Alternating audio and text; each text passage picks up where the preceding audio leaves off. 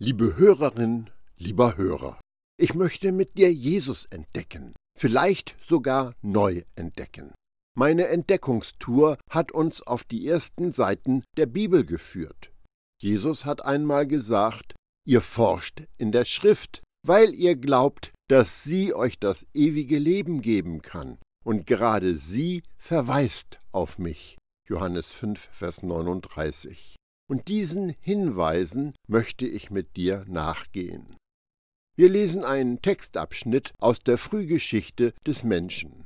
Dann bekleidete Jahweh Gott Adam und seine Frau mit Gewändern aus Fell und sagte, nun ist der Mensch wie einer von uns geworden. Er erkennt Gut und Böse. Auf keinen Fall darf er jetzt auch noch vom Baum des Lebens essen, um ewig zu leben.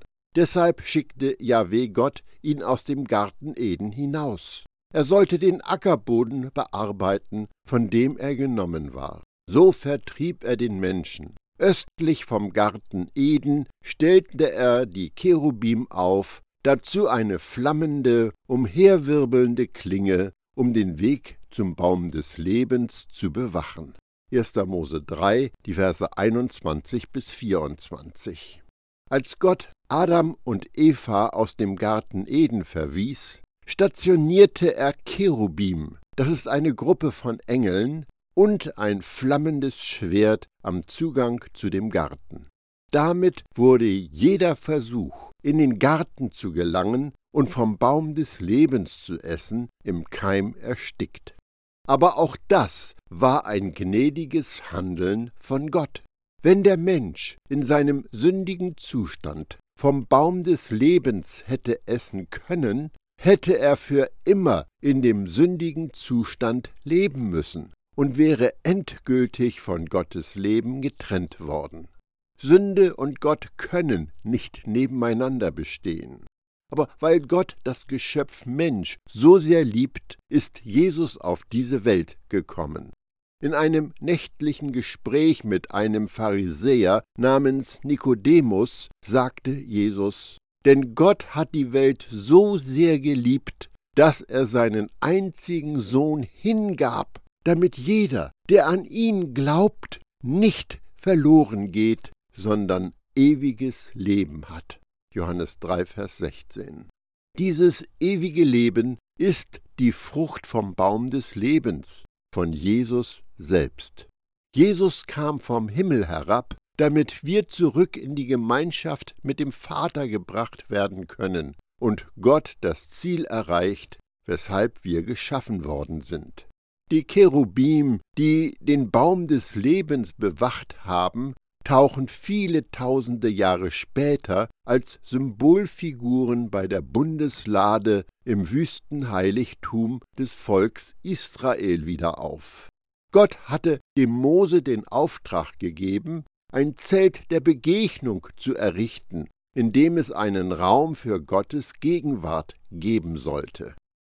In diesem Allerheiligsten war eine mit Gold überzogene Kiste, die Bundeslade, in der die Zeichen für alles menschliche Versagen aufbewahrt worden sind, nämlich Gottes Maßstäben entsprechend zu leben, sich Gottes Autorität zu unterstellen und Gottes Fürsorge zu vertrauen. Die Gegenstände, die symbolisch an diese Versagen erinnerten, waren die Tafeln mit den zehn Geboten, Aarons Stab und das Manna. Gott bedeckte das Versagen und die Sünde der Menschen mit seiner Gnade, indem er auf die Bundeslade einen goldenen Deckel legen ließ, der Gnadenstuhl genannt wurde. Aus einem Stück mit der Sühneplatte waren zwei Cherubim geformt, die auf die Bundeslade hinabschauten.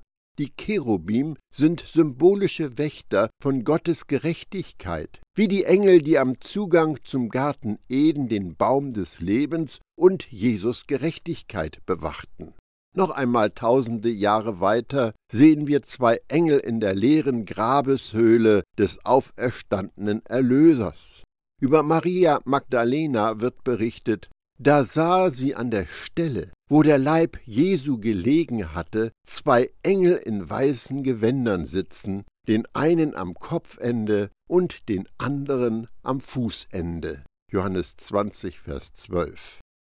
Jesus, unser Baum des Lebens, kam aus dem Himmel, um unseren Tod zu sterben. Und er stieg wieder zum Himmel hinauf und nahm uns mit, damit wir sind, wo er ist. Das flammende Schwert der Cherubim am Eingang zum Garten Eden war das Schwert des Gerichts.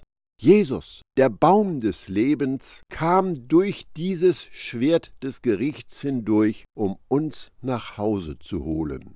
Das Schwert konnte ihm nichts anhaben, denn er war sündlos vollkommen. Jesus kam in unsere Welt als ein menschliches Wesen und dennoch völlig Gott und völlig Mensch mit der einen Absicht, für uns zu sterben. Er lebte als Mensch total sündlos und konnte sich so als unser perfektes Opferlamm für Gott zur Verfügung stellen. Unsere Sünde hat er auf sich geladen und ist dann für uns durch das Gericht des Schwerts gegangen. Dieses Schwert war das Kreuz, an dem er getötet worden ist. Er hat bis zum Ende durchgehalten, weil er uns mit einer unzerstörbaren Liebe liebt. Erinnere dich immer wieder an Jesus, den Messias, der von den Toten auferweckt wurde. Er ist ein direkter Nachkomme von König David. Das ist der Inhalt der Gottesbotschaft, die ich weitergebe. Diese Aussage steht fest. Wenn wir zusammen mit ihm sterben, werden wir auch zusammen mit ihm leben. 2. Timotheus 2, die Verse 8 und 11. Es ist ein großes Geheimnis, das unser Verstand nicht erfassen kann, dass Jesus uns mit sich durch das feurige Schwert in Gottes Gegenwart nahm, als unser Stellvertreter unseren Tod starb und uns vor dem Gericht bewahrt hat. Mit unserer eigenen Gerechtigkeit hätten wir diese Prüfung nie bestanden. Das Schwert des Gerichts hätte uns alle für immer ausgelöscht. Wie auch immer, Jesus trug uns durch das Gericht. Wir sind mit ihm gestorben, und als wir auf die andere Seite gegangen sind, hat er aus uns neue, sündlose Geschöpfe gemacht, die mit ihm selbst auferstanden sind. Nun sind wir frei, vom Baum des Lebens zu essen und zu leben. Viele Märchen beginnen mit den Worten Es war einmal. Leider findet sich so ein Satz aber auch in der Lebensgeschichte so manch eines Christen. Es gab eine Zeit, da hatten sie die unaussprechliche Freude einer in Jesus neu gefundenen Freiheit ausgekostet. Da hatten sie Gottes bedingungslose Liebe verstanden, als sie einfach glaubten, dass Jesus zur Vergebung ihrer Sünden gestorben und auferstanden ist aber heute leben sie nicht mehr unter diesem sonnenüberglänzten blauen Himmel und ahlen sich nicht mehr in der Freude über die Errettung. Stattdessen ist der Himmel grau. Ab und zu blitzt die Sonne mal auf, ist aber sofort wieder hinter den Wolken verborgen. Sie fühlen sich an dem einen Tag frei und am nächsten wieder wie in Fesseln. Wie können wir ein für allemal dieses graue Missverständnis ausräumen, unter dessen Zwang viele Christen stehen, dass wir mit Gott ins Reine kommen müssten? Erst dann können wir endlich ein Leben in Freiheit und Kraft ausleben?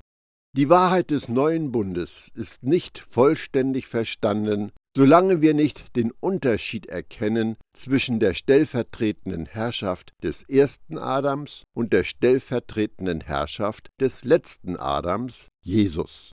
Etwas Grundsätzliches beschreibt Paulus mit diesen Worten. So steht es geschrieben. Der erste Mensch, Adam, wurde ein lebendiges Wesen. Der letzte Adam wurde ein lebensspendender Geist. 1. Korinther 15, Vers 45.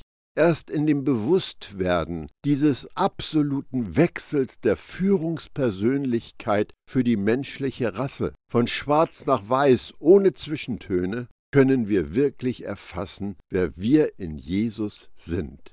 Dann sehen wir auch Gottes übernatürliche, wunderwirkende Kraft, die auf der Erde freigesetzt und sichtbar gemacht worden ist. Ich zitiere noch einmal Paulus. Die Sünde kam durch einen einzigen Menschen in die Welt, Adam. Als Folge davon kam der Tod, und der Tod ergriff alle, weil alle sündigten. Römer 5, Vers 12. Paulus klärt uns darüber auf, dass durch Adam die Sünde in die Menschheit gekommen ist. Durch seine Sünde muss jeder Mensch körperlich sterben. Gott hatte niemals die Absicht, dass der Mensch sterben muss. Er schuf die Körper von Adam und Eva so, dass sie ewig leben sollten. Aber als die Sünde in ihr Leben eindrang, wurden ihre Körper dem Zerfall unterworfen und sie mussten schließlich sterben. Seit dem Fall der ersten Menschen stöhnt die gesamte Schöpfung unter diesem Zustand und sehnt sich danach, von der Knechtschaft der Vergänglichkeit befreit zu werden. Der Lebensraum Natur hat sich von Ordnung zu Unordnung verschoben, seit Adam und Eva aus dem Garten Eden verbannt worden sind. Wir stellen also fest, genauso wie eine einzige Verfehlung von Adam allen Menschen die Verdammnis brachte, bringt eine einzige Tat von Jesus, die erfüllt hat, was Gottes Gerechtigkeit erfordert, allen Menschen den Freispruch und damit das Leben. Genauso wie durch den Ungehorsam des einzigen, Adam, alle zu Sündern wurden, werden durch den Gehorsam des einzigen, Jesus, alle zu Gerechten. Römer 5, die Verse 18 und 19. Dem ersten Adam wurde die Herrschaft über die ganze Erde übertragen. Diese Autorität hatte er an Satan abgetreten, als er wegen mangelnden Vertrauens in Gott eine falsche Entscheidung traf. Danach wurde jedes einzelne menschliche Wesen in Adams Sünde geboren und war geistig tot. Der letzte Adam, der Messias Jesus, kam auf die Erde, um endgültig die Sünde des ersten Adam aus der Welt zu schaffen und um eine Wiederherstellung und Erlösung herbeizuführen, die das weit übersteigt, was durch die Sünde des ersten Adam verloren gegangen war. Wenn wir auf unser Leben in der Jesus-Nachfolge schauen, können wir manchmal meinen, wir hätten zwei Naturen, eine alte und eine neue. Nein, wir haben nicht zwei Naturen. Wir sind entweder in Adam mit einer sündigen Natur oder wir sind in Jesus und Teilhaber der göttlichen Natur. Offensichtlich hatten schon die Glaubenden in der frühen christlichen Gemeinschaft ihre Probleme damit, das zu erkennen. Deshalb versichert Petrus den Lesern seines Briefs, in seiner göttlichen Macht hat er uns alles geschenkt, was wir zu einem Leben in liebevoller Ehrfurcht vor Gott brauchen. Er hat uns den erkennen lassen, der uns durch seine eigene Herrlichkeit und Wundermacht berufen hat. So hat er uns das Größte und Wertvollste überhaupt geschenkt, er hat versprochen, dass ihr Anteil an seiner göttlichen Natur bekommt. Denn ihr seid ja schon dem Verderben entkommen, dem diese Welt durch ihre Leidenschaften verfallen ist. 2. Petrus 1, die Verse 3 und 4. Unsere Natur spricht davon, wer wir sind. Deshalb kann Paulus sagen, denn dieser Gottesgeist bestätigt unserem innersten Geist, dass wir wirklich Gottes Kinder sind. Römer 8, Vers 16. Wenn wir unser Leben im Geist führen, wandeln wir in unserer Natur als Gottes Töchter und Söhne. Wenn wir im Fleisch leben, gehen wir nicht entsprechend unserer Natur durchs Leben. Wenn man sagt, dass ein Glaubender zwei Naturen hat, behauptet man damit, dass sie er zwei Ursprünge oder zwei Väter hat. Wir waren mal von Adam, aber jetzt, so sagt es die Bibel ganz klar, sind wir wegen der Geburt einer neuen Schöpfung nicht länger in der Abstammung von Adams Geschlecht, sondern gehören zu einem neuen Stamm von Jesus, der von den Toten auferstanden ist. Zwei Köpfe machen uns zu einer Missgeburt. Wir haben nicht zwei Väter, wir haben nicht zwei Naturen, die in uns gegeneinander kämpfen. Es ist äußerst wichtig, dass wir das begreifen, denn wenn nicht, werden wir nicht verwurzelt und gegründet in unserem wahren Selbstverständnis als Gottes Tochter oder Sohn. Du bist nicht aus zwei Welten, du bist vom Himmel neu geboren, aber du lebst in dieser Welt. Du bist zwar in, aber nicht von dieser Welt. Im Blut von jedem, der seit Adam geboren worden ist, steckte die geheime Kraft der Gesetzlosigkeit.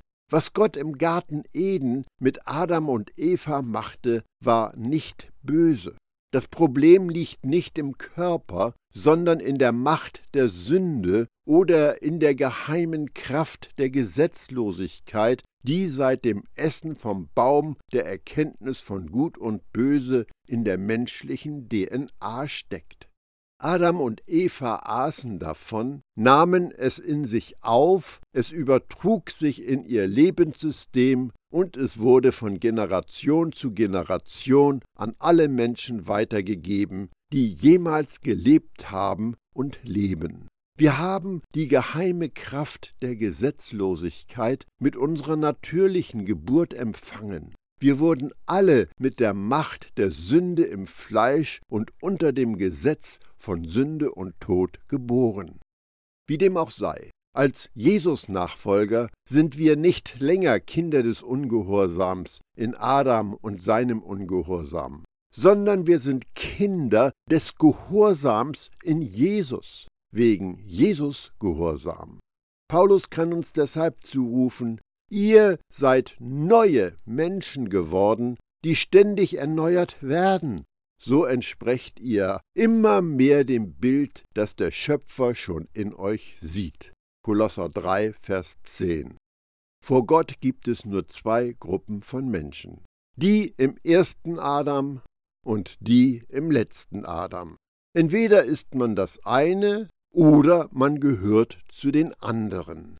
Keiner ist im Niemandsland. Es gibt keinen neutralen Mittelweg. Kein Mensch ist Sünder, weil er sündigt.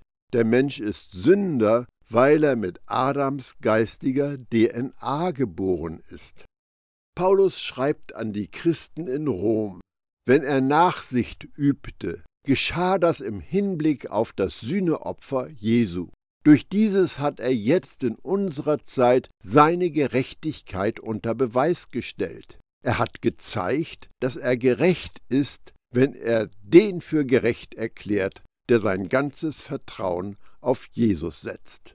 Römer 3, Vers 26. Paulus sagt damit, dass der gerechte Gott seine Gerechtigkeit dadurch beweist, dass er den gerecht spricht, der Jesus vertraut. Wenn immer wir in der Bibel Worte lesen wie gerecht, rechtfertigen, Rechtfertigung, Gerechtigkeit und so weiter, kommen sie alle von einer sprachlichen Wurzel, die weisen, zeigen bedeutet. Im klassischen Griechisch hatte sie die Bedeutung die Sitte, der Brauch, die Art und Weise, Gerechtigkeit. Wenn Gott dich rechtfertigt, dann wirst du von einer Verbindlichkeit entlastet und als unschuldig erklärt, und das Ergebnis ist deine Gerechtigkeit. Wenn eine Person gerechtfertigt worden ist, ist sie gerecht gemacht worden, sie ist buchstäblich total von aller Schuld freigesprochen. Wenn ein Sünder seinen Irrweg erkennt und zu Gott kommt und bekennt, dass er ein Sünder ist, dann sagt die Bibel nicht, dass Gott barmherzig und liebevoll ist, um ihn von seiner Ungerechtigkeit zu reinigen. Vielmehr heißt es, wenn wir unsere Sünden eingestehen, zeigt Gott, wie treu und gerecht er ist. Er vergibt uns die Sünden und reinigt uns von jedem begangenen Unrecht. 1. Johannes 1, Vers 9. Wie hat Gott uns von aller Ungerechtigkeit gereinigt? Er nahm uns die Sünde ab und hat sie überwunden und besiegt. Das Gesetz konnte uns nicht retten, weil unsere menschliche Natur ihm widerstand. Deshalb sandte Gott seinen Sohn zu uns. Er kam in menschlicher Gestalt wie wir, aber ohne Sünde. Gott zerstörte die Herrschaft der Sünde über uns, indem er seinen Sohn stellvertretend für unsere Schuld verurteilte. Römer 8, Vers 3. Damit kann die Sünde uns nie mehr verurteilen. Treu, rechtschaffen und gerecht sind Begriffe aus der Sprache des Gerichts. Gott ist der Richter, der das Werk seines Sohnes Jesus beurteilt, und zwar als vollkommen vollkommen und vollständig vollendet. Hast du dich schon mal gefragt, was mit den Leuten passiert ist, die auf den Messias warteten vor dem Geschehen am Kreuz? Um zu zeigen, dass er ein gerechter Gott ist, hat unser Vater die Bestrafung der Sünde für die Glaubenden, die vor Jesus lebten, auf später verschoben. Er hat damit vollkommen fair gehandelt, denn er schaute voraus auf die Zeit, wenn Jesus auf die Erde kommt, um alle Sünde der Menschheit wegzutragen. Gott sah über die Sünde hinweg und erlaubte für tausende von Jahren, dass Sünde durch das Blut eines Tieres gesühnt werden konnte. Vor dem Kreuz lebten die Glaubenden auf Kredit für die Sünde, ob es nun die von Adam geerbte Natur war oder das individuelle Schuldigwerden am Gesetz, wurde nicht bezahlt. Aber dennoch haben die Leute einige der Begünstigungen bekommen von dem, was geschichtlich noch gar nicht stattgefunden hat, das Kreuz. Es ist so, als wenn du etwas mit einer Kreditkarte kaufst. Du erfreust dich an der gekauften Sache, obwohl du sie noch gar nicht bezahlt hast. Die Glaubenden im alten Bund schauten voraus auf das, was Gott eines Tages tun würde. Die Glaubenden im neuen Bund schauen zurück auf das, was Jesus schon getan hat. Gott existiert außerhalb unserer Zeitbegriffe, aber er hat sich entschieden, um unsretwillen in die Zeit zu kommen, um uns zu retten. Das Geschehen am Kreuz ist der Höhepunkt der Menschheitsgeschichte. Alles weist auf Jesus hin und seine erstaunliche, unfassbare Gnade. Gott handelte gerecht, als er uns gerecht gemacht hat. Das bedeutet, dass er seinen Kopf hinhielt, als er uns von aller Schuld freigesprochen hat. Wenn eine Sünde ungestraft geblieben wäre, dann wäre Gott nicht gerecht und ein Lügner. Gott kann nicht nur barmherzig sein, ohne auch gerecht zu sein. Denn der Lohn, den die Sünde zahlt, ist der Tod. Aber das Geschenk, das Gott uns in seiner Gnade macht, ist das ewige Leben in Jesus Christus, unserem Herrn. Römer 6, Vers 23. Denke bitte nicht, dass dieser Text die Sünde verharmlost. Sünde lässt dich länger verweilen, als du bleiben willst. Sünde lässt dich weiter gehen, als du gehen willst. Sünde kostet dich mehr, als du bezahlen willst. Ja, Sünde zieht auf dieser Welt Folgen nach sich. Gott ist Sünde nicht egal, denn sie zerstört Beziehungen und letztlich auch uns selbst. Gott möchte nicht, dass wir durch unser Leben humpeln und unter den Folgen der Sünde und der Verdammung leiden. Was nun den Glaubenden betrifft, für einen Menschen mit Jesus Natur in seinem Geist ist es einfach unmöglich, so gar kein Bedauern zu empfinden, wenn er sündigt. Anders gesagt, wann immer wir sündigen, spüren wir eine Spannung zwischen unserer Natur als neue Geschöpfe, die niemals zur Sünde neigt oder zur Sünde versucht werden kann, und dem Fleisch, wo die Sünde agiert. Hast du es satt und bist du müde, in dieser Spannung zu leben? Die Antwort ist, nimm deine Aufmerksamkeit weg von Sünde und Fleisch und richte sie ganz auf Jesus. Wenn wir uns mehr auf Jesus ausrichten, wenn wir mehr Jesus anschauen und wenn wir mehr in seine erstaunliche Gnade eintauchen, dann werden wir eines Tages in der Lage sein, zurückzuschauen und uns bewusst zu werden, dass diese sündigen Neigungen, mit denen wir mal zu kämpfen hatten, wie trockenes Laub von uns abgefallen sind. Denn so sehr hat Gott die Welt geliebt. Liebe und Barmherzigkeit haben die Dreieinheit dazu gedrungen, Jesus auf die Erde zu schicken. Das Kreuz aber offenbarte Gottes Gerechtigkeit. Er ist ein gerechter Richter, der uns mit einem großen Problem vor sich sah. Wir waren schuldig in allem, was die Anklage vorbrachte. Er hat das Problem beiseite geschafft, damit wir ein Leben im Überfluss mit ihm leben können. In einem Psalm wird das so wunderbar ausgedrückt. Ganz sicher ist sein Heil bei denen, die ihm die Ehre geben, und unser Land wird von seiner Herrlichkeit erfüllt sein. Liebe und Wahrheit haben sich verbündet, Gerechtigkeit und Frieden küssen sich. Psalm 85, die Verse 10 und 11. In dem Gerichtssaal für die Ewigkeit wurde ein für allemal Recht gesprochen. Nachdem er, Jesus, etwas von dem Essig getrunken hatte, sagte er, alles ist erfüllt. Dann senkte er seinen Kopf und gab seinen Geist auf. Johannes 19, Vers 30. Jedes Urteil, das Gott sprechen musste, wurde an Jesus vollzogen. Jeder Fluch, alle Verurteilungen, alle Armut, alle Krankheit, alle Trennung vom Leben des Vaters und alle Dunkelheit kam über Jesus für alle unsere Sünde.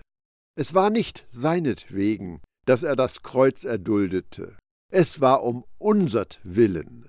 Es war eine große Freude für ihn, als du dich in ein neues Geschöpf hast verwandeln lassen und mit seinem Leben erfüllt wurdest. Jesus hat etwas Erstaunliches für dich getan. Durch einen Akt seines Willens und durch das Opfer seines Leibes bist du für alle Zeiten geheiligt worden. Heilig zu sein bedeutet nicht, das erreichen zu wollen, was du bereits empfangen hast, noch zu versuchen, das zu tun, was Christus bereits getan hat. Die Ermahnung, heilig zu sein, ist eine Einladung, das heilige und reiche Leben zu leben, das uns bereits in Christus gehört. Ich wünsche dir, dass du das in überfließender Fülle erleben darfst.